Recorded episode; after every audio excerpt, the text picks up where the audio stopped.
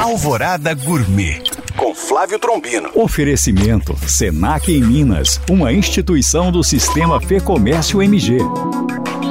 Olá, meus queridos ouvintes. Hoje vou falar sobre um ingrediente brasileiro muito nutritivo, que aqui no Sudeste chamamos de castanha do Pará.